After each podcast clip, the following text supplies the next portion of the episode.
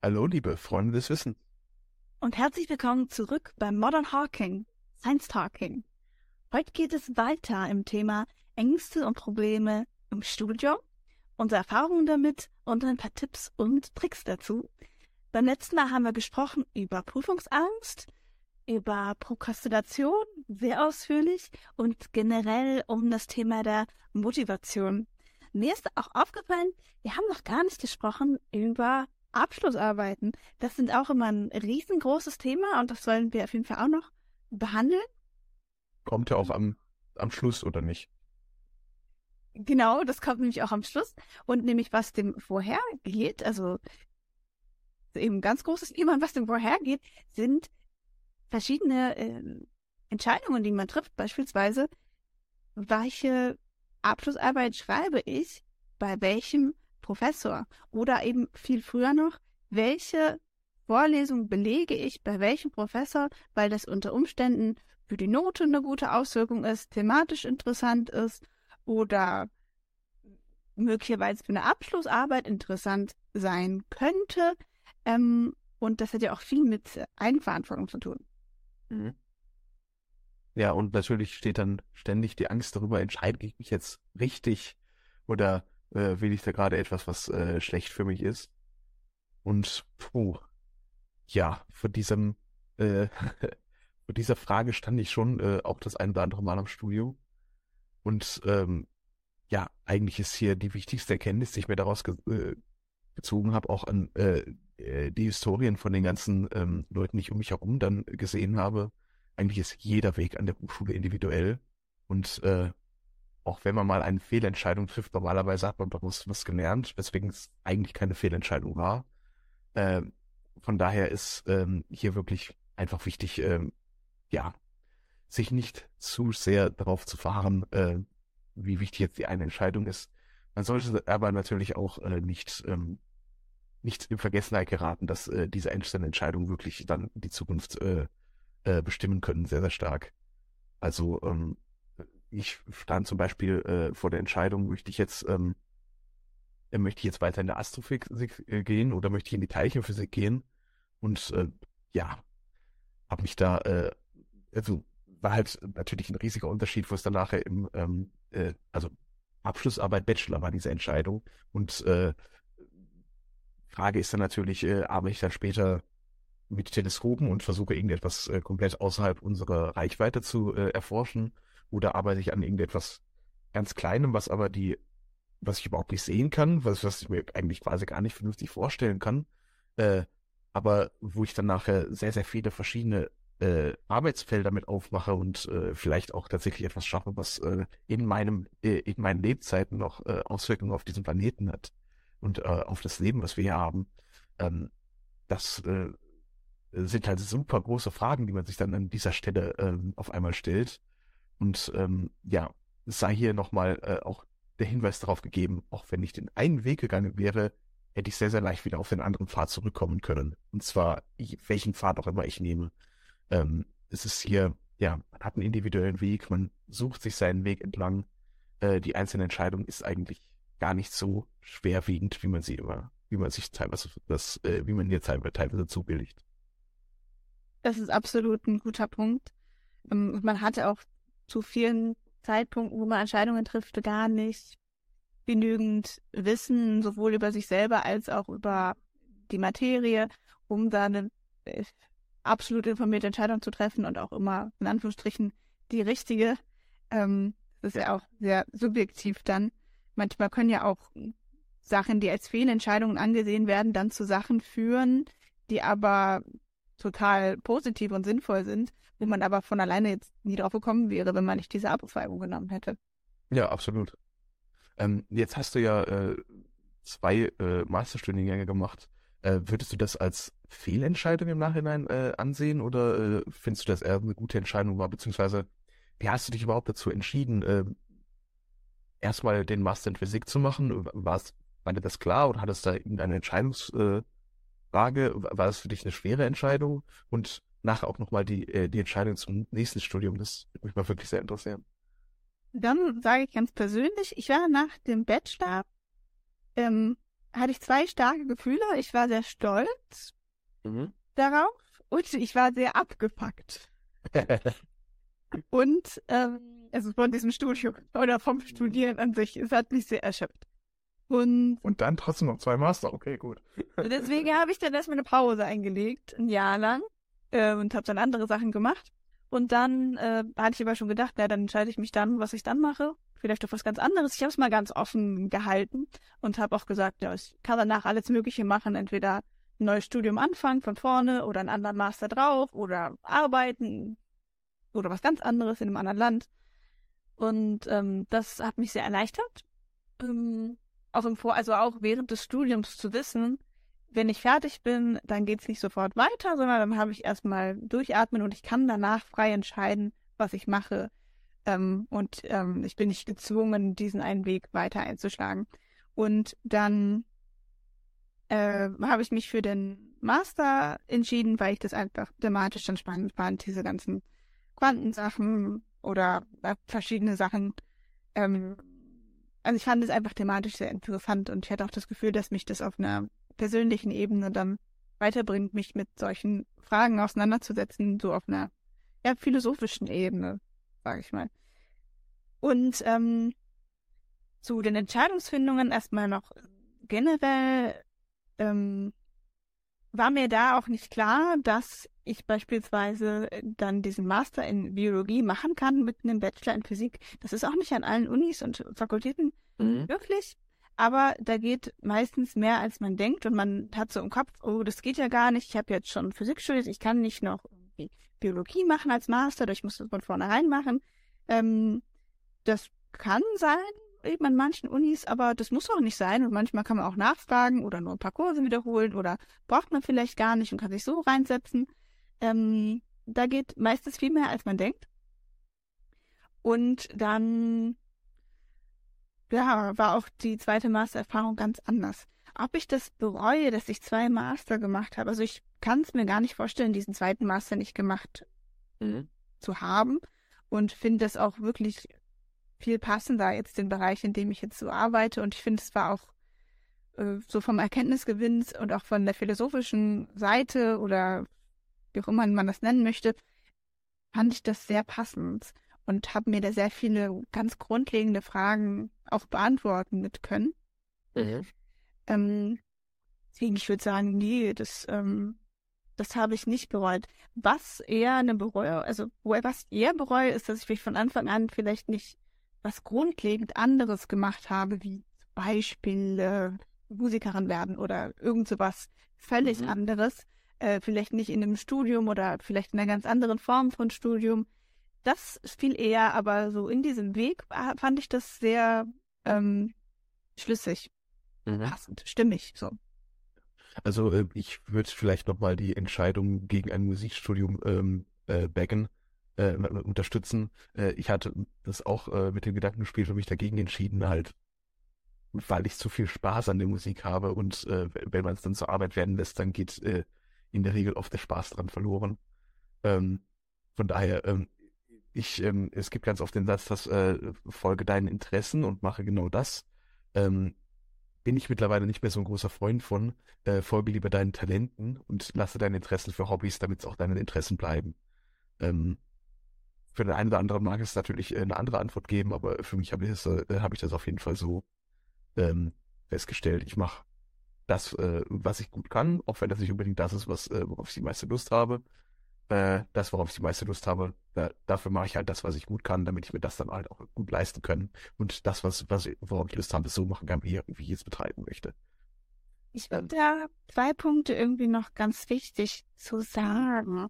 Einmal dieses, das, was man gut kann, dafür bekommt man ja dann auch in der Regel viel ähm, Wertschätzung und das ist ja dann Mhm. auch eine Form von Befriedigung und Freude und dass einem das auch dann leicht fällt und man das irgendwie gerne macht, obwohl das vielleicht initial gar nicht das ist, was man, äh, was als, als Tätigkeit einem Spaß macht, aber über diese Wertschätzung ist es dann doch befriedigend. Ähm, und ähm, zweiten Punkt habe ich gerade vergessen. Äh, In der Regel geht's ja, äh, ist es ja auch so, das, was ich gern kann, ist nicht unbedingt das, was ich auch gut kann. Ja. Das, was ich gern mache, ist nicht unbedingt das, was ich gut machen kann. Es kann sich überschneiden, aber muss nicht. Ja, ist ganz wieder der zweite, mir ist wieder ähm, der Schön. zweite Punkt, mir ist wieder der zweite Punkt eingefallen. Und zwar ist vielleicht auch eine Frage, die man sich stellen kann, ähm, wofür möchte ich eigentlich gerne wertgeschätzt werden? Mhm. Also man könnte ja sagen, man ist vielleicht besonders gut im Rechnen oder sowas. Und man hat sich da aber auch nicht viel draus. Und vielleicht kommt auch diese Wertschätzung einem, weiß ich nicht, kommt gar nicht so richtig bei einem an oder die interessiert einen nicht so richtig. Und eine Wertschätzung auf einer beispielsweise sozialen Ebene oder als Lehrer oder Dozent oder als äh, wie auch immer, die erfüllt einen viel mehr, weil das irgendwie Werte sind, mit denen man sich vielleicht eher identifiziert. Ähm, wohingegen jetzt zum Beispiel der Wert, äh, man ist eine gute Arbeitskraft oder man ist irgendwie intelligent oder wie auch immer, also dafür angesehen zu werden, das kann man, also man kann das über verschiedene Arbeiten alles erfüllen, meinte ich damit. Mhm. Da hast du mir gerade total aus der Seele gesprochen. Ich kann vielleicht ganz gut rechnen, aber dafür angesehen werden, das wird mir so gut kann ich dann glaube ich auch gar nicht rechnen äh, und das das würde mir nichts bedeuten. Äh, dafür Anerkennung zu finden, dass ich jemandem dieses Wissen vermitteln kann, das das bedeutet mir viel viel mehr und äh, deswegen hängt glaube ich auch mein Herz viel viel mehr in der Lehre als äh, in der äh, aktiven Forschung, wo ich dann das Rechnen anwenden würde als ja ich bringe lieber anderen Leuten das, äh, das bei. Äh, witzig, dass ich dann ausgerechnet den äh, dieses Genau das Beispiel richtige Beispiel, ja. Echt cool. Für diese Entscheidungsfindung generell ähm, wollte ich auch noch was verlieren. Und zwar, was glaube ich psychisch so belastend ist und was man auch immer vergisst, ist, dass wenn man eine Entscheidung selber getroffen hat und die dann nicht gut war, das ist einfach irgendwie psychischer, eine psychische Belastung. Wenn man beispielsweise aus verschiedenen Gründen einen Weg vorgegeben hatte, irgendwie im Studium war schon, sagen wir mal, jedes Modul vorgegeben. Man hatte gar keine Wahlfreiheit. Und im Nachhinein kann man dann nicht, was weiß ich, den und den Job oder die und die Sache machen, weil man diese Module nicht machen konnte, also ge gemacht hat im Studium, aber man konnte sie auch gar nicht wählen. Dann denkt man sich so, das ist ja blöd, aber ich hatte, ich, es ist ja nicht in Anführungsstrichen meine Schuld. Ja, es liegt, es lag nicht in meiner Hand. Wenn aber genau das, man hatte genau den gleichen Studienplan, den man sich dann aber zusammengewählt hat und im Nachhinein ist man dann, als man durch ist, ist man dann, ah, ich würde gerne diese Arbeit machen. Oh, das geht aber nicht. Und dann geißelt man sich selber dafür, dass man eine schlechte Entscheidung getroffen hat. Ja. Weil der Outcome ja das gleiche ist eigentlich. ja. Je größer die Auswahl ist, desto äh, unzufriedener bin ich mit meiner Entscheidung. Ja, das ist, ähm, das ist ein guter Punkt. Deswegen eine Entscheidungsfreiheit ist an sich was Gutes und man muss gleichzeitig aber gleich äh, auch im Kopf haben, man muss nicht, aber es wäre gut, gleichzeitig im Kopf zu haben, dass das auch eine Belastung ist, ähm, Ja. Eine Wahlfreiheit zu geben. Einmal, dass man im. Vorhinein sich eben Gedanken macht, was, was ist jetzt gut zu wählen und man informiert sich und dies und das und jenes und aber auch im Nachhinein äh, kann es wirklich belastend sein. Ich überlege manchmal dann, wie das war vor vielen Jahren, wo man überhaupt nicht seinen Beruf gewählt hat oder viel weniger, wo die meisten einfach dem Beruf nachgegangen sind. Ähm, Die Eltern gemacht haben, ja. der Eltern, die hatten einfach schon äh, Business, man heutzutage gesagt, äh, am Laufen und dann war klar, ja, wenn du groß bist, dann übernimmst du das mal. Das findet man Man meistens hat ja auch, man hat ja auch keine Schule, wo man die Möglichkeit hatte, äh, etwas anderes zu erlernen. Man hat nur zu Hause genau das gelernt, was der Vater konnte und äh, beziehungsweise die Mutter äh, äh, und ähm, hat dann dementsprechend nur diese Fertigkeit mitgenommen. Also es ist, ähm, waren natürlich auch die äußeren Umstände, die einen da sehr, sehr ähm, eingeschränkt haben. richtig. Ähm, also würde man das hatte halt- überhaupt gar keine Entscheidungsfreiheit quasi und ja, man muss halt zufrieden sein mit dem, was man hatte. Richtig. Und man würde das heute als völlig erdrückend empfinden und äh, unangenehm. Und wenn das vielleicht zufälligerweise passt, wäre es gut. Aber diese Vorbestimmung fände man wirklich nicht, wahrscheinlich nicht gut. Und andererseits ist aber oft, dass sich dann diese Menschen nie wirklich damit auseinandergesetzt haben, das nie irgendwie wirklich hinterfragt haben und da dann nicht, ne, immer diese große Frage, ja, was will ich eigentlich sein und wo geht's hin und was mache ich mit meinem Leben und so weiter. Diese Fragen sind einfach komplett weggefallen und das ist ja auch. Erleichterung und dann hat man auch irgendwie mehr mehr Zeit und mentale Kapazität, um sich mit anderen Sachen auseinanderzusetzen. Ja, absolut. Mhm. Ja. Äh, ich denke, wo dann halt ähm, ähm, die Entscheidung ganz, äh, äh, ja, also in meiner Erfahrung war halt die größte Entscheidungsfindung, nachdem erstmal die Entscheidung, für welches Studium äh, äh, entscheide ich mich, war dann tatsächlich äh, ja die Suche, äh, die Frage, worauf möchte ich jetzt äh, mich in diesem Studium nochmal spezialisieren. Ähm, und äh, ich hatte das Glück, dass ich dann ähm, ja in der, Vor in der Vorlesung bei einem Professor hatte, äh, äh, äh, bei meinem späteren Doktorvater dann, äh, die, ja, der hat mich total abgeholt. Äh, das, das Thema hat mich sehr interessiert. Die, äh, ähm, seine Art und Weise, wie er äh, die Vorlesung gehalten hat, fand ich sehr, sehr schön. Seine generelle Art und Weise zwischenmenschlich war, war super und äh, da war da für mich eigentlich die große Entscheidung nicht mehr wirklich, was, äh, wo werde ich meiner Arbeit machen. Dadurch war mir eigentlich ziemlich klar, okay, ich äh, ich möchte es da machen. Ähm, habe danach auch gemerkt, das war die richtige Entscheidung. Deswegen bin ich auch für die späteren Abschlussarbeiten noch da geblieben. Ähm, äh, dann hatte mich, äh, äh, hatte äh, Markus mich aber ähm, entsprechend vor die äh, Fragen ge gesetzt, okay, wir haben jetzt, ich habe hier drei oder vier äh, verschiedene äh, äh, verschiedene Projekte. Welches von denen würdest du denn jetzt am liebsten machen? Äh, puh. Da musste ich erst mal mehr an den Kopf kratzen äh, und äh, hatte halt eigentlich überhaupt keine äh, Grundlage, auf der ich diese Entscheidung äh, machen konnte. Äh, das eine ging ein bisschen um äh, ähm, Relativitätstheorie, das andere ging dann um, um Magnetismus. Und eigentlich hatte ich dann erstmal spontan gesagt, no, Relativitätstheorie finde ich eigentlich besser. Nachher ist es aber dann trotzdem der, der Magnetismus geworden, mit dem ich mich beschäftigt habe. Ähm, also, äh, ja, das war, äh, ist halt auch noch ein Punkt. Oft ist eigentlich die Entscheidung gar nicht so direkt äh, ich treffe jetzt eine Entscheidung und dann ist es genau so, wird es dann äh, auf andere Zeit sein, sondern ich muss jetzt einmal nur eine Entscheidung treffen und vielleicht äh, in zwei Wochen äh, habe ich dann halt diese Entscheidung, die ich getroffen habe, gemerkt, okay, nee, das ist eigentlich doch nicht das, was ich machen möchte, sondern ich äh, schwenke nochmal um. Ähm, ja, man kann sich immer mal umentscheiden. Mhm. Und äh, das war nicht einfach nur äh, mit mir alleine geschehen, sondern da hatte äh, mein äh, ja, Markus mich dann auch entsprechend äh, gut äh, mit äh, äh, Diskussionen angeleitet. Ähm, also wir haben da ein bisschen uns so unterhalten und äh, so bin ich dann halt, äh, sind wir drauf gekommen, äh, dass das wohl das Passendste wäre. Ähm, ja, das dann vielleicht auch noch als, äh, als äh, Anregung. Ihr müsst auch diese Entscheidungen, jeder muss sie quasi für sich selbst treffen, aber ihr müsst nicht alle Informationen an, äh, alleine zusammentragen und ihr könnt euch auch gerne von anderen ähm, beraten lassen oder Tipps geben lassen und einfach ein bisschen zu, äh, ja, äh, euch erklären lassen, was sind eigentlich die Entscheidungen, die ihr gerade habt. Denn meistenfalls steht man vor dieser großen Entscheidung und weiß gar nicht, wo es, äh, wo es nachher hingeht, wie, du es schon anfänglich gesagt hast. Ich entscheide mich jetzt fürs Physikstudium. Danach kann ich halt quasi Biologie für mich vergessen oder nicht. Nee, ist es halt eigentlich nicht. Mhm. Ähm, von daher Mut, einfach mal eine Entscheidung zu finden und dann zu schauen, ob das dann auch die richtige war.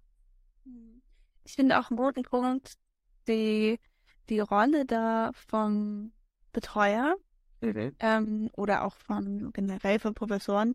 Ähm, ich finde auch, so wie du, dass also für mich persönlich ein ganz großer Punkt ist, ob ich irgendwie äh, diese Person irgendwie ansprechend finde oder irgendwie auch, also sagen, die Person irgendwie vertraue oder irgendwie, ähm, die irgendwie angenehm finde, insgesamt so auf, auf eine Art. Kann ich mit der zusammen gut arbeiten? Strahlt sie irgendwie was aus, was ich irgendwie, womit ich mich irgendwie auch identifizieren kann oder was mich inspiriert? Ähm, und dann letztlich mit, ähm, mit so einer Person dann, die irgendwie weiter ist auf so einer beruflichen Ebene, ähm, und mit die man dann menschlich irgendwie klar kommt, ähm, sowas mit der Person zu besprechen, finde ich sehr gut. Und auch mhm. da so Vertrauen zu haben und dann auch zu sagen, okay, ich bespreche das mit der Person und ähm, wahrscheinlich für das, was sie sagt, mich sehr weiterbringende Entscheidung, weil sie viel erfahrener ist als ich. Ja. Auf diesem Gebiet. Mhm. Äh, ich fand es da auch, ähm, also ich bin halt äh, eher so ein Typ, der äh, immer sehr, ähm, ja, eigenständig sich die Sachen angeeignet hat und äh, weniger Anleitung haben wollte, sondern ich möchte, wollte es halt eigentlich immer die Sachen gerne selbst äh, erforschen. Was natürlich bei beim gewissen äh, äh, Umfang des Stoffs nicht mehr geht, da braucht man eine gewisse Anleitung. Und ähm, aber ähm, äh, mit Markus war es halt auch gerade so, dass er genau diese auf dieser Ebene sehr sehr gut äh, ähm, das Ganze quasi durch gezielte Fragen und äh, nicht durch Vorgaben, sondern wirklich äh, zwischendurch hat er mir mal gesagt, okay, das könnte man vielleicht das Besseres einlassen, macht man lieber das, aber eigentlich hat er meistens durch äh, Fragen mich dazu angeregt, äh, selbst die, ähm, die Entscheidung dann entsprechend zu treffen. Also für mich hat's äh, echt äh, Nagel auf den Kopf äh, getroffen. Äh, das war die perfekte Wahl. Ich weiß, dass da äh, viele andere ähm, nicht, äh, nicht schon direkt beim Bachelor äh, so eine gute Wahl hatten und manche halt auch noch äh, etwas länger hin, ähm, ja, leider nicht so glücklichen Picks äh, mit ihren äh, mit ihren Professoren hatten, dass es halt nicht, dass die Professoren schlecht waren, sondern dass da halt einfach, dass man nicht auf der gleichen Ebene war. Das ist wirklich sehr, sehr wichtig. Von daher auch nochmal, um auf die Folgen vorher äh, anzusprechen, redet mit euren Profs, auch damit ihr sie äh, kennenlernt und wisst, äh, auch so könnt ihr dann nachher erfahren, äh, bei welchem Prof möchtet ihr lieber eine Abschlussarbeit machen und bei welchem vielleicht auch noch lieber nicht. Ja, das ist eigentlich auch ein guter Punkt. Ähm, auch Seminare oder so bei den Professoren vielleicht zu wählen oder Vorlesungen oder irgendwie mit denen mal zu quatschen. Ja, genau. Sehr sinnvoll wird auch mit Leuten, die da in der Gruppe arbeiten oder so, wenn das möglich ist oder was man so hört, nach welchem Stil die haben, ähm, mhm. Anleitung. Ich fand generell Arbeiten zu schreiben, wissenschaftliche Arbeiten zu schreiben, äh, immer irgendwie anstrengend. Ja. Also ja, und, und stressig, weil irgendwie, man kann ja ewig lang an so einem Text schreiben und den immer irgendwie noch besser machen. Und mhm. bei einem Vortrag, wenn man ein gesprochenes Wort hat, dann sagt man einfach, wie man es sagt. Und dann geschrieben ist es immer noch anders oder dann muss man noch mehr Quellen bringen. Ja. Muss halt irgendwie alles sitzen. Ähm, das fand ich immer unangenehm. Und dann geht es eben auch über einen langen Zeitraum, dass man ja Studium dann drei bis sechs Monate, zum Teil auch ein Jahr. Ähm, es war in, München so, da hat man ein Jahr in der Masterarbeit gesessen, sich mhm. da mit einer Sache einfach nur auseinandersetzt. Das ist auch ähm, ja einfach neu. Ja, absolut. Äh, und äh, ja, da hast du jetzt halt quasi schon am Ende äh, der Abschlussarbeit angefangen, äh, wenn du dann den, äh, quasi deine Ergebnisse zusammenschreibst. Am Anfang hast du es ja erst nochmal, dass du dich äh, auch in das Thema einlesen musst. Und ähm, oftmals ist dann äh, ja die, die Abschlussarbeit, die Bachelorarbeit der erste Umgang, den man wirklich mit wissenschaftlicher Literatur hat. Und äh, den halt auch erst, erst einmal zu lesen und zu verstehen, damit man nachher auch selbst etwas in dieser Art äh, produzieren kann. Äh, auch das ist ja schon ähm, ein echt großer Schritt, das äh, zu machen, denn äh, ja, wissenschaftliche Literatur ist ja komplett anders aufgebaut als äh, eine normale Literatur, die man hat. Äh, also zum Beispiel ein Paper, ich lese das so, dass ich erstmal am Anfang die Zusammenfassung lese, dann kommt normalerweise die Einführung und der Methodenteil und äh, ähm, ja, was sind die Resultate, dann wird diskutiert, dann wird eine Zusammenfassung geschrieben. Und ja, normalerweise lese ich erstmal die, äh, die erste Zusammenfassung und dann die letzte, äh, die Konklusion, also die, die Schlussfolgerung, lese mir dann vielleicht die Resultate durch und dann schaue ich mir mal die Methoden an, anstatt dass man halt äh, alles von oben nach unten durchliest, so wie es äh, äh, naiverweise beim ersten Mal machen würde. Und beim ersten Mal ist es dann vielleicht auch ganz wichtig, dass man erst einmal die, äh, die, äh, die Einführung durchliest, damit man eine gewisse Einordnung hat. Aber es ist halt grundsätzlich eine ganz andere Art und Weise, wie man wissenschaftliche Literatur liest, als ähm, wie man halt äh, normale Literatur liest. Und äh, vor allen Dingen halt auch erstmal auszuwählen, okay, ich habe jetzt hier eine Vielzahl von Hunderten oder Tausenden von Papern, die über mein Thema geschrieben wurden. Die kann ich ja jetzt nicht alle durchlesen. Welche, mit welchem fange ich denn jetzt da überhaupt erstmal an? Ähm, ja, das ist äh, ein sehr, sehr großer Schritt. Ähm, da äh, finde ich es auch eine gute Unterstützung durch den, ähm, durch den betreuenden äh, Professor äh, echt sehr wichtig, ähm, dass man erstmal quasi so, okay, fang mal hier mit diesem Paper an, dieses, dieses, hier hast du vielleicht mal eine Zusammenfassung oder ein Review. Äh, schau da, liest das mal im Detail durch und dann sprechen wir dann nochmal drüber. Das, äh, das bringt da wirklich sehr, sehr viel. Ich habe bei der Bachelor- und Masterarbeit auch ähm, Bachelor- und Masterarbeiten von anderen Studierenden gelesen. Mhm. Sowohl aus der Gruppe, wo ich da gearbeitet habe, als auch ähm, als auch von äh, Leuten, die gar nicht assoziiert waren mit meiner Gruppe. Und das war eine Sache, die mir schon auch, äh, auch ein bisschen Ängste bereitet hat, weil ich diese Arbeiten gelesen habe und ich fand die einfach richtig gut und richtig gut formuliert und äh, auch was die gemacht haben und dachte, Mensch, das kann ich ja nie so oder wie, das ist ja unglaublich. Und dann dachte ich, ich müsste das auch in dieser Form bringen. Und äh, habe es auch von vielen Leuten, auch von meinen eigenen Studierenden und also die ich betreut habe und auch von vielen anderen gehört, ähm, dass es denen auch so ging. Und dann im Laufe des äh, Schreibprozesses stellt man dann fest, dass das dann mit der Zeit einfach kommt und dachte, dass auch bei, also bei den Arbeiten auch verschiedene Leute einem Feedback geben und man hat zuerst einen Text geschrieben und dann hat man durch verschiedene Feedback-Schleifen dann einen Text gemacht, der dann auch vielleicht auch ganz anders klang und vielleicht auch ein ganz anderes Niveau hat und irgendwie schafft man das dann auch und das ist gar nicht dann so eine Zauberei und man hat auf jeden Fall auch viel Unterstützung und äh, ja. Mhm. Äh, erster Punkt. Äh, Stephen King hat äh, den Spruch geprägt, alles gute Schreiben ist neues Schreiben. Äh, sprich, alle diese Texte, diese schön ausgearbeiteten Texte, da hat jemand äh, nicht nur ein, hat nicht jemand gesessen und das einfach mal runtergetippt, sondern geschrieben, nochmal neu geschrieben, nochmal verworfen, neu geschrieben, nochmal umgeschrieben, nochmal verworfen, nochmal neu geschrieben, bis dann irgendwann äh, dieses wunderschöne äh, oder dieses äh, schöne Endprodukt dann da ist. Ähm, ja, das ist das, glaube ich, was du gerade meintest. Man entwickelt halt, am Anfang hat man vielleicht mal nur einen sehr, sehr unsauberen Draft. Ich, ich schreibe mittlerweile äh, den ersten Draft mit sehr, sehr hatte äh, den ersten Draft dann immer mit ganz vielen Rechtschreibfehlern und überhaupt nicht auf irgendwelche, äh, äh, auf Inhalt oder auf Formulierung geachtet, sondern einfach nur mal den Inhalt runtergetippt und dann äh, quasi nochmal neu äh, formuliert und so entsteht halt über die Zeit ein schönes Paper. Ähm, aha, was war der zweite Punkt? Ähm, also alles schöne Schreiben ist Neuschreiben. Auf der anderen Seite genau, das war jetzt ähm, bei uns und in der ähm, in forschungsstarken oder in forschungsnahen ähm, äh, Abschlussarbeiten, äh, da bekommst du normalerweise sehr viel Hilfe von den ähm, von den äh, von deinen Betreuern, weil sie halt auch äh, du machst halt deine Arbeit, die sie quasi auch machen wollten ähm, und äh, ja, die du dann halt quasi für sie übernimmst und äh, sie sind dann halt äh, dementsprechend ist man daran interessiert, okay, ich möchte ja jetzt auch da mit dem Forschungsergebnis am Ende irgendetwas anfangen. Und ähm, ja, wenn man halt so wirklich die Abschlussarbeit nah an der Forschung hat, dann ist es äh, quasi zwangsläufig, dass man sehr viel Unterstützung erhält und dass man da, ähm, ja, weil halt eben die, äh, die Betreuer auch äh, interessiert sind, dass da gute Forschung bei herauskommt. Ähm, ich habe allerdings von anderen gehört, äh, Lernstudium äh, zum Beispiel, dass man da überhaupt gar keine Hilfestellung bekommt, dass man am Ende die Abschlussarbeit abgibt und äh, vorher kein einziges Mal gegengelesen wurde vom Professor, dass man das wirklich komplett äh, auf eigene Faust durcharbeiten muss. Äh, ich weiß jetzt auch nicht, ob sich das durch, äh, zwischen den Studiengängen unterscheidet, äh, in verschiedenen Universitäten oder so. Aber äh, es gibt halt auch dieses, ähm, äh, die andere Variante, dass man halt nicht so viel Hilfe bekommt.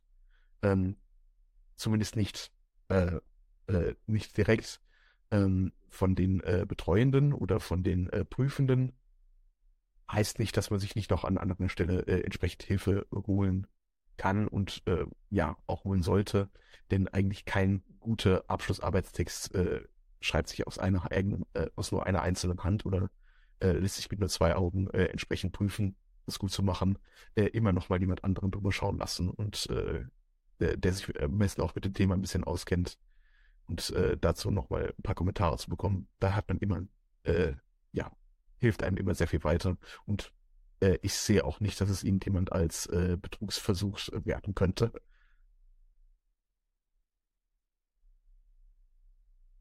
Das ist auf jeden Fall wahr, dass es große Unterschiede gibt ähm, bei den äh, bei den Betreuungen.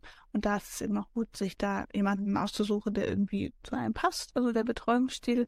Und ähm, ja, so wie noch ist es auf jeden Fall, wenn man dann so eine Arbeit liest, die schon geschrieben ist, gut sich zu vergegenwärtigen, dass das wahrscheinlich nicht die Person im ersten Anlauf so beschrieben hat, sondern wahrscheinlich das selber sehr oft gegengelesen hat und halt auch andere Leute ähm, wahrscheinlich da mitgeholfen haben, nicht unbedingt, also nicht mitgeholfen, immer Feedback gegeben haben.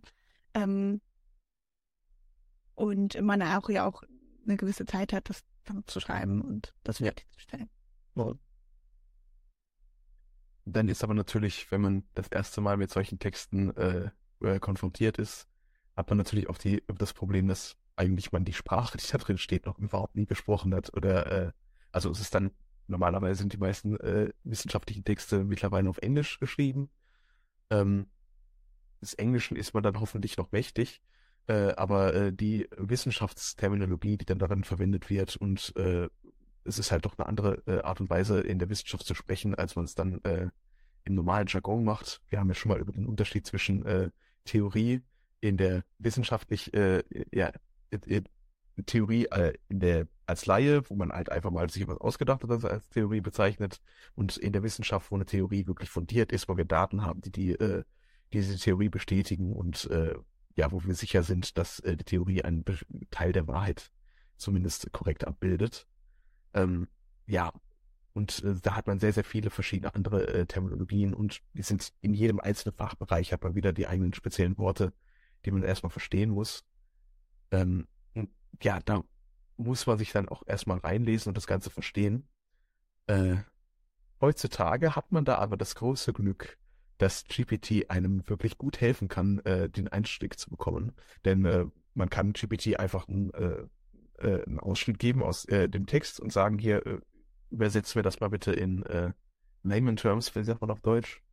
Äh, erklär mir das mal bitte als Laien äh, oder erklär es mir, als ob ich sieben Jahre alt wäre. Dann gut, vielleicht äh, lieber ein etwas höheres Alter, weil GPT macht's wirklich für Siebenjährige, nicht so, wie man es ähm, normalerweise verwendet. Ähm, ja, und da hat man jetzt mittlerweile wirklich ein sehr, sehr schönes Tool, um, äh, um diesen Einstieg wirklich zu bekommen. Allerdings, es ersetzt nicht das Verständnis. Man muss lernen, diese Texte zu verstehen. GPT hilft einem nur am Anfang erstmal quasi eine Übersetzung zu machen und da kann ich sehen, okay, wo lese ich denn jetzt diese Übersetzung in dem Text? Das Wort habe ich noch nicht verstanden. Bitte GPT, erklär mir doch nochmal, was heißt dieses Wort? Früher müsste man googeln, da hätte man es dann auch gefunden. Mit GPT geht das Ganze ein bisschen schneller. Dann weiß man nachher, wonach man googeln muss, um zu verifizieren, dass er recht hat. Ja, das stelle ich mir sehr ähm, hilfreich vor und auch sehr motivierend insgesamt und angenehm. Ähm, was ich unbedingt noch sagen möchte zu den ganzen Abschlussarbeiten und Hausarbeiten, da habe ich einen großen Fehler gemacht und ich äh, möchte das gerne, möchte den gerne anderen Leuten ersparen. Und zwar habe ich ähm, vor allem in der Masterarbeitszeit, aber auch in der Bachelorarbeit, ja, ich habe mir viel zu wenig ähm, frei genommen. Ähm, vor allem auch in der Masterarbeit in Physik, die ging ein Jahr und da hatte ich eigentlich so gut wie gar keinen Urlaub genommen. Ich war in der Zeit auch relativ viel krank und dachte dann, ich würde mir gar nicht an Hustlichen zustehen, dann auch noch Urlaub zu nehmen. Und das war einfach. Ja, wärst du noch mehr krank. genau, das war einfach ein Fehler. Also nicht nur, weil ich dann irgendwie noch mehr krank geworden bin oder so, ähm, aber das ist einfach überhaupt nicht gut. Und dann, wie das bei solchen langen Arbeiten ja auch so ist, ich weiß, ich hatte einmal dann ganz viel gearbeitet und das waren so Experimente, die ich gemacht habe. Und dann hatte irgendwie meine Betreuerin da einen Fehler irgendwo gemacht, entweder in der Maschine oder ich weiß nicht was, und das waren irgendwie ein oder zwei Monate Arbeit. Und dann musste man die eben von vorne nochmal machen. Das hatte sie da festgestellt, oh, ich habe es falsch eingestellt, sorry, so. Und mhm. das passiert ganz oft, das ist Routine in der, in der Forschung, ja, ja. dass man halt einfach mal ein paar Wochen oder Monate Arbeit sozusagen wegschmeißt. Also es ist ja nicht komplett weggeschmissen, man hat ja dann auch eine Routine oder hat was gelernt dadurch und so weiter. Ähm, und ich weiß noch, wie ich mir so dachte, oh Mensch, jetzt habe ich die zwei Monate so viel, ähm, sozusagen, also ich hätte ja auch frei machen können, einfach eine Woche oder so, das ist ja auch nicht so viel. Ähm, das war ja dann im Endeffekt eh egal. Und ähm, das ist einfach mental ganz schlecht, wenn man da nicht ähm, wirklich auch geplant, ähm, wirklich auch Freizeiten hat und muss ja nicht direkt wegfahren oder in Urlaub, mhm. kann man. Ähm, aber das äh, gebe ich äh, allen Leuten mit, wenn man dann man hat doch keine Urlaubstage wie jetzt bei der Arbeit. Da weiß man ja, man kriegt wie 30 Urlaubstage zu. Und das war jetzt in der Masterarbeit war mir das nicht, da hat mir das keiner gesagt. Da hat doch keiner gesagt, hier nimm mal Urlaub oder. Oder arbeite nur 40 Stunden die Woche. Bitte? Oder arbeite nur 40 Stunden die Woche. Auch als Beispiel oder nur in diesen Arbeitszeiten oder sowas. Also da, das finde ich immer sehr gut, dann einfach das, das dann auch zu machen, dass man drauf achtet und nicht sich mental denkt, ah, vielleicht habe ich irgendwie bei einem Jahr irgendwie 30 Urlaubstage oder bei einem halben, muss es ja nicht, aber wie es für einen halt passt, bei einem halben dann irgendwie 15 oder so. Mhm. Es ist auch, äh, möchte ich hier anmerken aus meiner Erfahrung, nicht nur die mentale Gesundheit, sondern auch die Gesundheit der Beziehung, die dabei äh, vielleicht auf dem Spiel steht. Also äh, in Masterarbeit und äh, Doktorarbeit war ich äh, schon mit meiner jetzigen Frau zusammen. Und äh, ich bin ihr wirklich sehr, sehr, zu sehr großen Dank verpflichtet, dass sie in der Zeit bei mir geblieben ist, denn viel von mir hat sie eigentlich nicht wirklich mitbekommen, höchstens von meinem Stress, den ich äh, natürlich an wem sonst äh, auch an ihr abgelassen habe. Und äh, ja, äh, also Wochenende mal nicht arbeiten war äh, quasi die Ausnahme, äh, ja, das war die Ausnahme. Urlaub, äh, was? Was ist denn Urlaub? Äh, das äh, ist halt leider viel zu sehr viel, äh, sehr stark verbreitet in diesen äh, Abschlussarbeitszeiten, dass man wirklich die ganze Zeit sich nur auf die Arbeit konzentriert und überhaupt nichts anderes macht.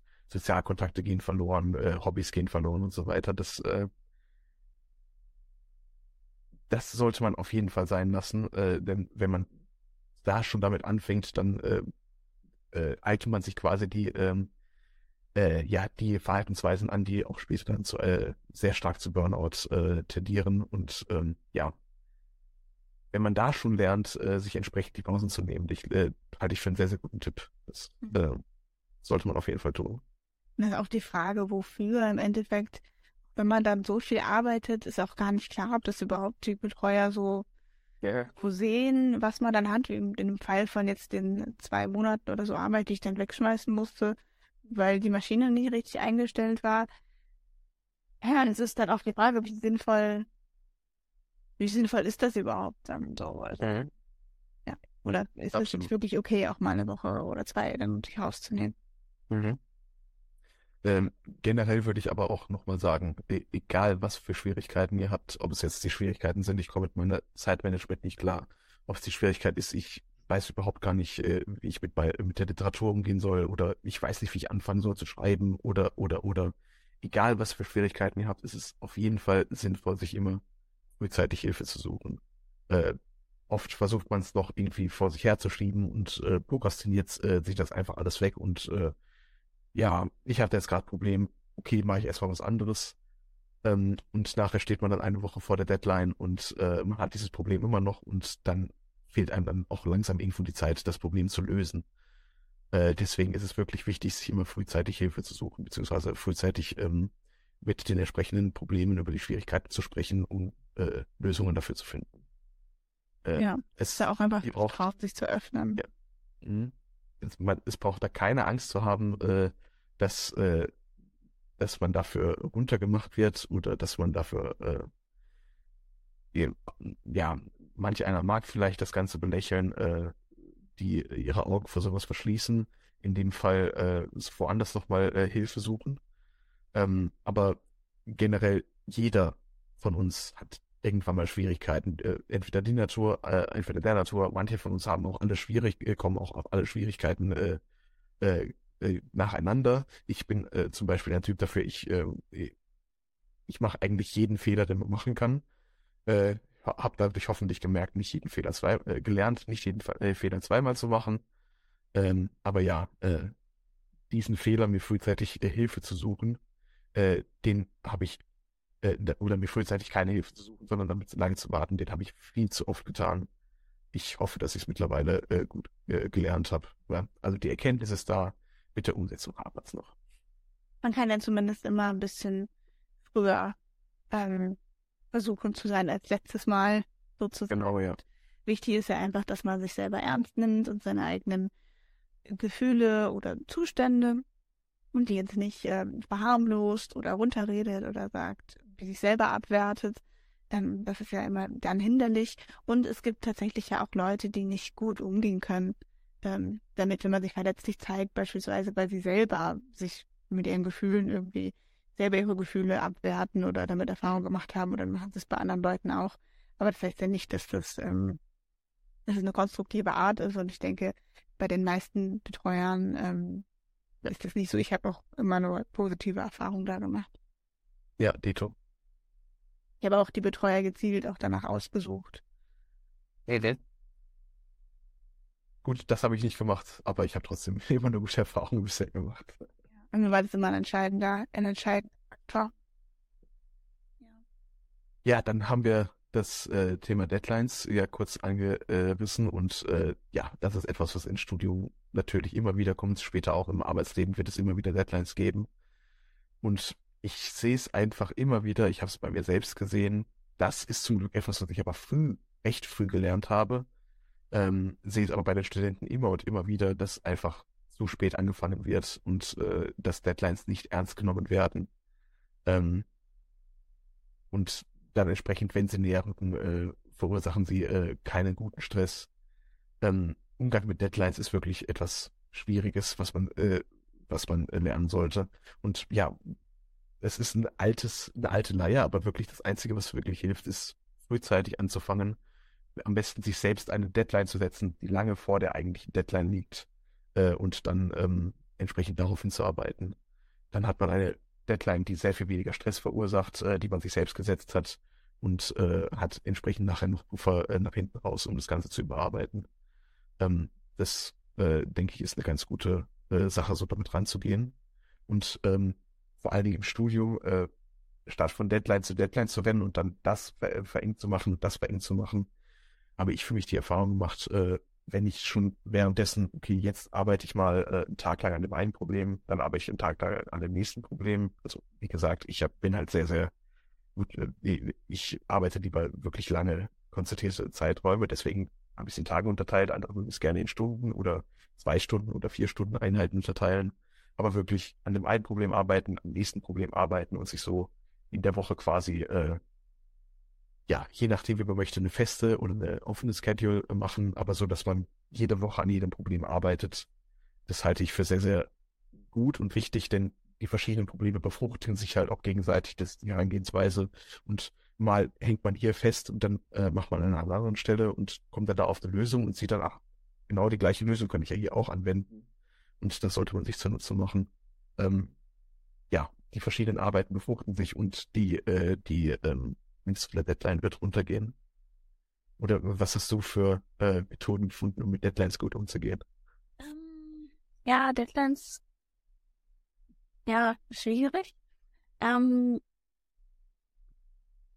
ich finde generell so Ziele, so Ziele zu setzen für mich auch immer sehr gut. Also Zwischenziele, ja.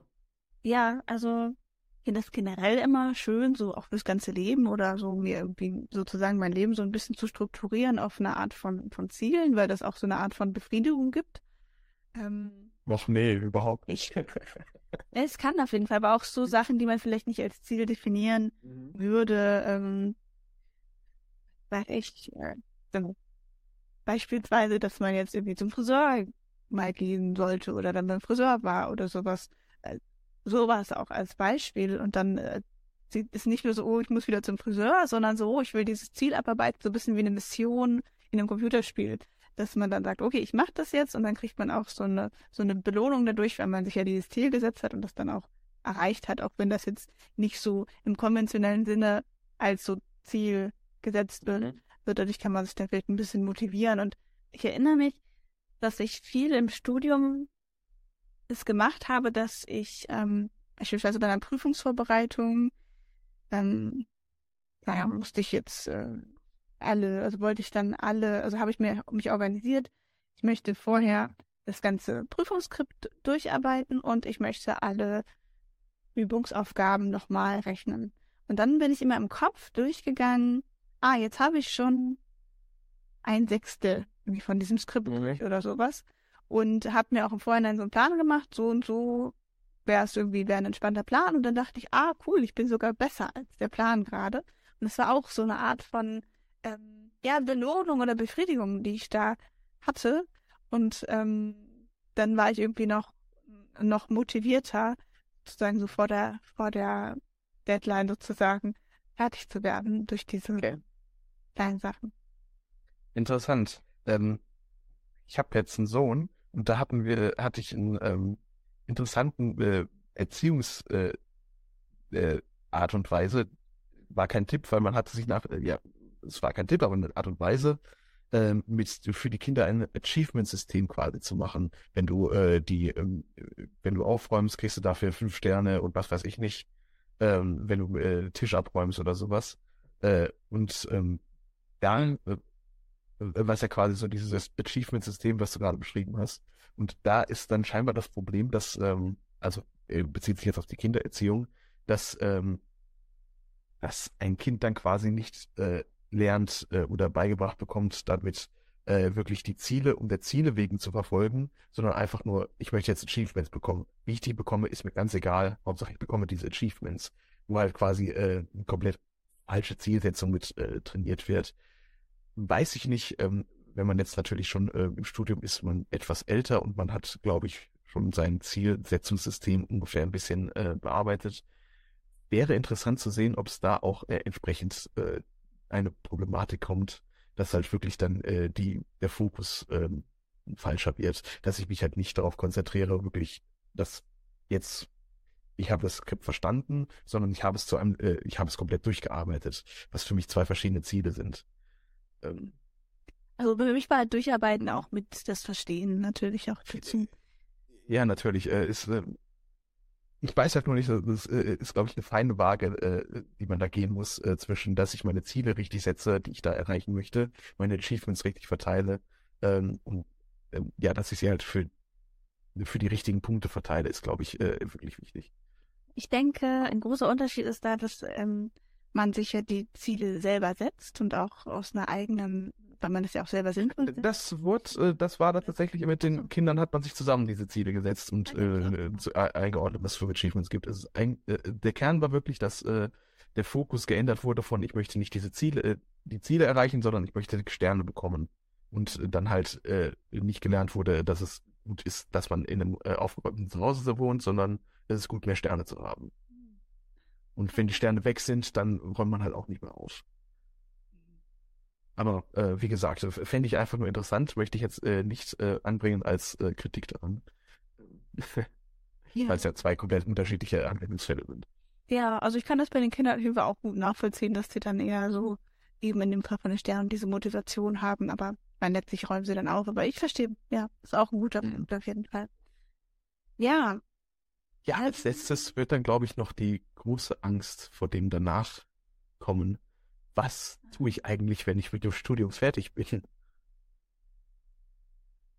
Also, ah, es gibt Studiengänge, da ist das relativ definiert, wie als Arzt oder wenn man dann okay, ja. oder man oder man startet schon mit dem mit dem mit der Ausbildung. Ah, aber wenn du Jura studierst, heißt das auch noch lange nicht, dass du Anwalt wirst. Es gibt sehr viele verschiedene Arten und äh, Weisen, ja. wie du als Jurastudent später arbeiten kannst. Auch als, als Mediziner. Ja auch. Also heißt es nicht, dass du praktizierender Arzt wirst, sondern es kann auch sein, dass du in die Forschung gehst. Es kann sein, dass, äh, dass du mit deiner medizinischen Erkenntnis, dass du äh, da, was weiß ich, in irgendwelche äh, Entwicklungen von Maschinen gehst oder, so, oder von ähm, End-User-Produkten und so weiter. Völlig richtig. Also weil manche starten halt schon mit so einem definierten Ziel als, als mhm. äh, Berufswunsch.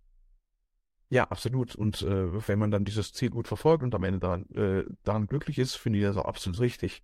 Allerdings, ähm, hier sollte, den, äh, sollte gesagt werden, dass es eine Ausnahme ist. Die meisten wissen eigentlich nicht, äh, kurz vorm, bevor sie mit dem Abi fertig sind, was mache ich eigentlich nach dem Abi? Naja, irgendwas studieren schon. Äh, denn sonst müsste ich ja quasi direkt arbeiten. Nee, äh, und dann äh, hat man quasi genau die gleiche Fragestellung wieder, wenn man am Ende des Studiums angelangt ist. Man hat jetzt zwar eine bestimmte Spezialisierung, aber auch in dieser Spezialisierung ist, ist der Baum noch so weit offen und man kann ja auch noch in andere Spezialisierungen entsprechend abweichen. Ähm, ja, da ist dann die große Entscheidungsfindung wieder die, die Frage und man hat nicht die Einschränkung von dem, was ich jetzt an Kursen in meinem äh, im Portfolio wählen kann, sondern die gesamte Welt steht einem offen.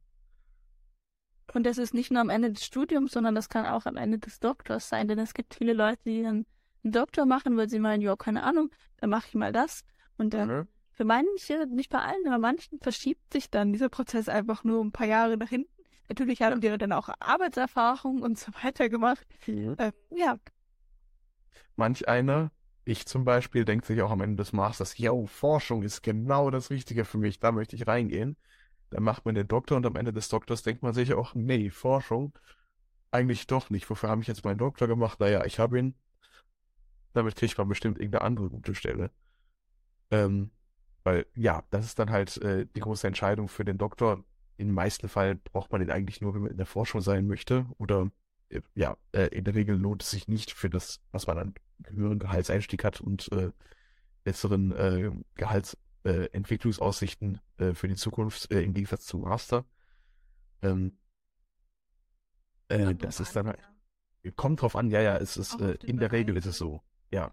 Also glaub, Informatik zum Beispiel ist es absolut, äh, brauchst du überhaupt keinen, äh, keinen Doktor machen. Da ist schon äh, teilweise die Frage, ob du den Master machen musst, wenn du wirklich in spezialisierten Bereich reingehst. Überhaupt das Studium. Oder wenn du einfach nur Softwareentwicklung möchtest, dann äh, ist der Bachelor äh, schon äh, eigentlich meistenfalls ausreichend.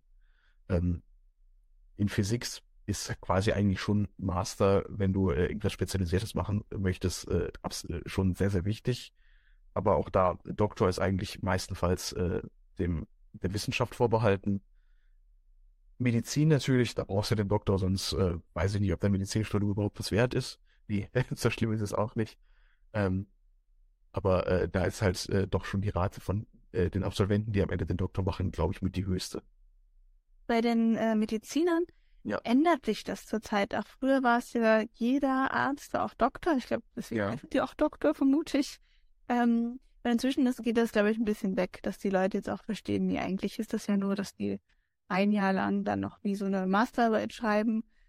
Es ist halt viel auch mit Prestige zu tun, in dem Fall vom Doktor, auch bei Politikern, dass ja auch Gutenberg oder verschiedene, die dann auch einfach krampfhaft diesen Doktor führen wollen, auch einfach, weil sie meinen, es guckt gut an. Ja, also äh, wenn ich äh, die Auswahl habe zwischen zwei Leuten, die ich nicht kenne und der eine hat einen Doktortitel, der andere nicht, dann ist ja die Annahme, dass der Doktortitel mehr von was auch immer versteht, äh, äh, liegt da nahe. Ja, wenn man gar keine Informationen hat über die Leute. Richtig, ja. Ja, Ja. Ja, und e- eine Sache, die halt auch damit zusammenhängt, ist ähm, äh, die große Lücke oder die große Kluft, in der man fällt, wenn man dann so eine Arbeit, Abschlussarbeit äh, oder äh, den Abschluss dann halt endlich hat. Die ganze Zeit davor hat man auf ein Ziel hingearbeitet und auf einmal ist das Ziel erreicht und äh, man hat so stark auf dieses Ziel ange- hingearbeitet, dass man überhaupt keine Zeit hatte, die Zukunft noch weiter zu planen. Und auf einmal ist man in diesem Loch von, äh, okay, was mache ich jetzt eigentlich? Äh, so von Tag zu Tag, ich habe jetzt nichts mehr zu tun. Und was mache ich jetzt eigentlich, worauf arbeite ich jetzt in der Zukunft eigentlich hin? Äh, was kommt denn jetzt als nächstes? Und da kommt, da kommt in der Regel auf jeden, äh, also gibt wenige Ausnahmen, äh, eine depressive Phase zu, also kann äh, in wenigen Tagen vorbei sein, kann aber auch mehrere Wochen dauern, äh, wo man dann wirklich absolut durchhängt. Und äh, ja, überhaupt nicht weiß, was ist denn jetzt los hier, sich überhaupt gar nicht über den Abschluss freut, den man jetzt hat. Das, das kommt dann in den ersten zwei Tagen, da ist man erstmal euphorisch, aber danach legt sich das dann auch recht schnell.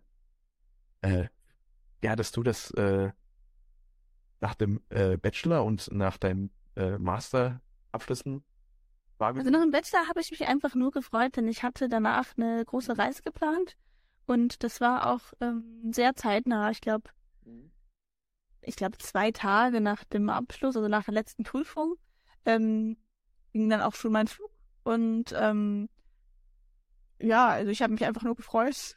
Mhm. Sehr Ja. und nur positiv und ich war sehr stolz. Und beim Master, ähm, da war das in einem Fall so, dass ich ein bisschen ausgebrannt war, weil ich dann nahtlos in den zweiten Master übergegangen bin. Da war ich irgendwie ein bisschen krank und dann musste ich, glaube ich, die ähm, Frist verlängern. Und das war alles nicht geplant. Ähm, weil ich habe ja nicht geplant, krank zu werden. Und da Ich? Genau, und dann ging irgendwie die Abgabe von, von der Arbeit noch ein bisschen rein in den Master, in den anderen Master. Und das war sehr stressig und dann war das, da hatte ich gar nicht, ich hätte mich schon gefreut drüber, aber es war irgendwie alles mehr so von diesem ganzen Stress überschattet. Ja.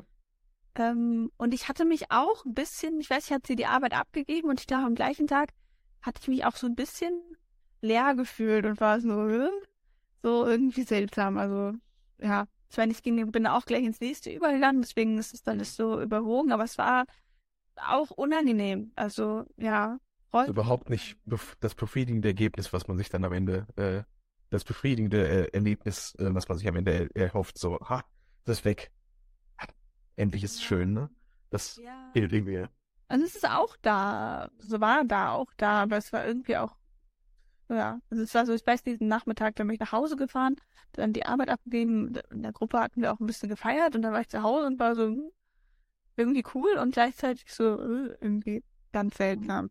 Und bei dem anderen Masterabschluss, ich glaube auch, dass ich irgendwie so ein bisschen so eine Lehre empfunden habe. Ah, ich glaube, nach der Bachelorarbeit habe ich auch ein bisschen, das stimmt, das war bei der, beim Bachelor mehr nach der Arbeit. Genau, nachdem ich die Abschlussarbeit fertig hatte, ich hatte danach ja. noch zwei Prüfungen. Genau, nämlich nachdem ich die Arbeit da abgegeben hatte, hatte ich das nämlich auch. Weil da hat sich alles strukturiert und bei diesen Prüfungen war das eben ein bisschen anders. Also mein ganzes Leben hatte sich so strukturiert um diese Arbeit rum. Stimmt, da hatte ich das auch ein bisschen so ein Gefühl von so einem Loch. Und ich weiß, das hatte ich auch besprochen mit einer Freundin, die schon ein bisschen ähm, fortgeschritten war im Studium, die meint, ja, das ist ganz normal, das haben einfach alle. Ja. dann hatte sich das auch irgendwann wieder. Ja, aber vorher aber erzählt einem das keiner, ne? Bitte? Vorher erzählt einem das ja keiner, dass man, sich darauf gefasst machen muss. Ja, genau, genau. Das stimmt. Ja, man hat auch nicht Ja, sorry, du wolltest auch was erzählen. Man hat auch nicht so den Kopf danach, dann irgendwas zu planen, aber ich glaube, das kann schon sehr, sehr hilfreich sein. Ähm, Habe ich auch gehört, wenn man dann zum Beispiel in Rente geht oder so, dass es auch hilfreich ist, diese Transition ähm, mit irgendwie einer Reise oder irgendwas Ungewöhnlichem einfach zu, ja, ähm, zu begleiten. Sehr guter Punkt. Sehr guter Punkt. Naja, äh, im, ähm, in der, äh, äh, an der Hochschule, wenn man äh, da bleibt im, oder in der Forschung, dann ist es ja eigentlich so, dass man im äh, Emeritentum, beziehungsweise wenn man dann, äh, wenn man dann nicht mehr als Forscher angestellt ist und äh, in Rente gegangen ist, dann hat man ja endlich Zeit, an den Sachen zu forschen, deren die man schon immer mal forschen wollte, aber keine Zeit dafür gefunden hat. Und äh, ich kenne das sehr, sehr oft, dass dann äh, man immer noch trotzdem sich an den äh, Gruppentreffen beteiligt und immer noch weiter aktiv bleibt in seinem Bereich ja, bis es dann irgendwann nicht, gar nicht mehr geht. Ähm, das, äh, das sieht man dann oft. Vielleicht ist das ein ganz gutes Mittel, mit einer Reise dann wirklich gut abzuschließen. Ja, oder zumindest was, was anderes zu machen. Genau, abschließen. Ich, das wäre hier ein gutes Wort. Ja, Stefan, wir sind schon eine Weile dabei. Hast du noch zu diesem äh, großen Thema? Ich wollte noch vielleicht meine Erfahrungen dazu anmerken, denn äh, ich hatte auch nach dem Bachelor, bin ich direkt in den Master reingegangen, deswegen hatte ich dieses Loch nicht. Äh, hatte aber auch irgendwie, okay, gut. Äh, also ist halt auch, ich habe schon mit dem Masterstudium angefangen, als äh, ich mit dem Bachelor noch nicht ganz durch war. Das äh, hat sich quasi ein bisschen überschnitten und deswegen hat sich dann einfach nur angeführt für irgend so eine Abschlussarbeit. Äh, groß gefeiert, nicht, äh, nicht irgendwie großartig Pause gemacht, sondern einfach weitergemacht. Äh, hat sich nicht wirklich nach einem Meilenstein angefühlt. Äh, genauso nach dem Master habe ich auch nahtlos direkt mit dem, äh, mit dem PhD weitergemacht. Und ähm, ja, auch da äh, war halt quasi ähm, äh, Markus, äh, äh, also mein Doktorvater ist dann schon äh, zu mir gekommen und schon, ja, wolltest du noch jemand weiter Doktor machen? Ja, alles klar, machen wir. War alles geritzt und äh, dementsprechend äh, der, der nachlose Übergang. Ähm, ja, bis dann halt äh, die Doktorarbeit und äh, bis zum Zeitpunkt, als ich die Doktorarbeit abgegeben hatte, habe ich mich auch noch gar keine Zeit gehabt, mich auf irgendwas zu bewerben oder mir nicht die Zeit genommen, mich auf so irgendwas zu bewerben, so muss man sagen. Äh, und dementsprechend äh, überhaupt keine Zukunft planen. Ähm, es waren dann aber noch, ich glaube, anderthalb Monate äh, zwischen Abgabe und meiner Verteidigung und äh, ja, da war dann halt auch entsprechend das äh, sehr tiefe Loch mit, äh, was mache ich denn jetzt hier eigentlich? Ähm, Natürlich hat man sich nach ein paar Jobs umgeschaut, aber dann auch nur Absagen bekommen. Und das, nachdem uns am Anfang gesagt wurde, Physiker, ihr habt doch später einen, einen sicheren Job, die überall werdet ihr doch händeringend gesucht und jeder äh, werdet doch überall mit Kusshand genommen. Na, ganz so, ganz so rosig war es dann nicht, waren dann doch schon äh, einige Bewerbungen, die ich geschrieben habe, die, worauf ich keine Antwort bekommen habe oder äh, dann entsprechend auch nicht eingeladen wurde. Ähm, was dann entsprechend die Stimmung nicht unbedingt hebt. Ähm, hab dann aber, nachdem ich äh, ja spätestens nach der äh, äh, nach der Verteidigung habe ich dann aber angefangen, mich äh, entsprechend äh, ja, weil ich mir dann halt gedacht habe, okay, weiter Physik forschen ist nicht, das ist jetzt nicht meins, das ist nicht das, was ich machen möchte. Wollte mich dann halt entsprechend umorientieren ähm, in äh, Datenwissenschaft, äh, künstliche Intelligenz. Das hatte mich dann sehr interessiert und habe mich dann entsprechend schon mal ähm, ja mit ein paar Online-Kursen beschäftigt und mich da weitergebildet. Hab also quasi mehr oder weniger nahtlos mit einem äh, mit meinem eigenen Studium weitergemacht. ähm, und ja, das ähm, ist halt auch etwas äh, irgendeine andere Beschäftigung suchen, die, äh, die äh, Spaß macht, die äh, euch Interesse gibt, ähm, ja, die euch interessiert. Das äh, ist, glaube ich, auch etwas Gutes, um durch dieses Loch zu kommen. Auf jeden Fall. Etwas, was man sinnvoll findet. Ja, genau. Ah, sinnvoll. First started by word. Aber gut, ich glaube, dann sollten wir doch heute alles besprochen haben. Genau. Dann würde ich sagen, soll es das gewesen sein, liebe Freunde. Und dann bis zum nächsten Mal beim Modern Hawking Science Talking. Und bis dahin, viel Spaß beim Suchen, Finden und Vermitteln von Wissen. Ciao.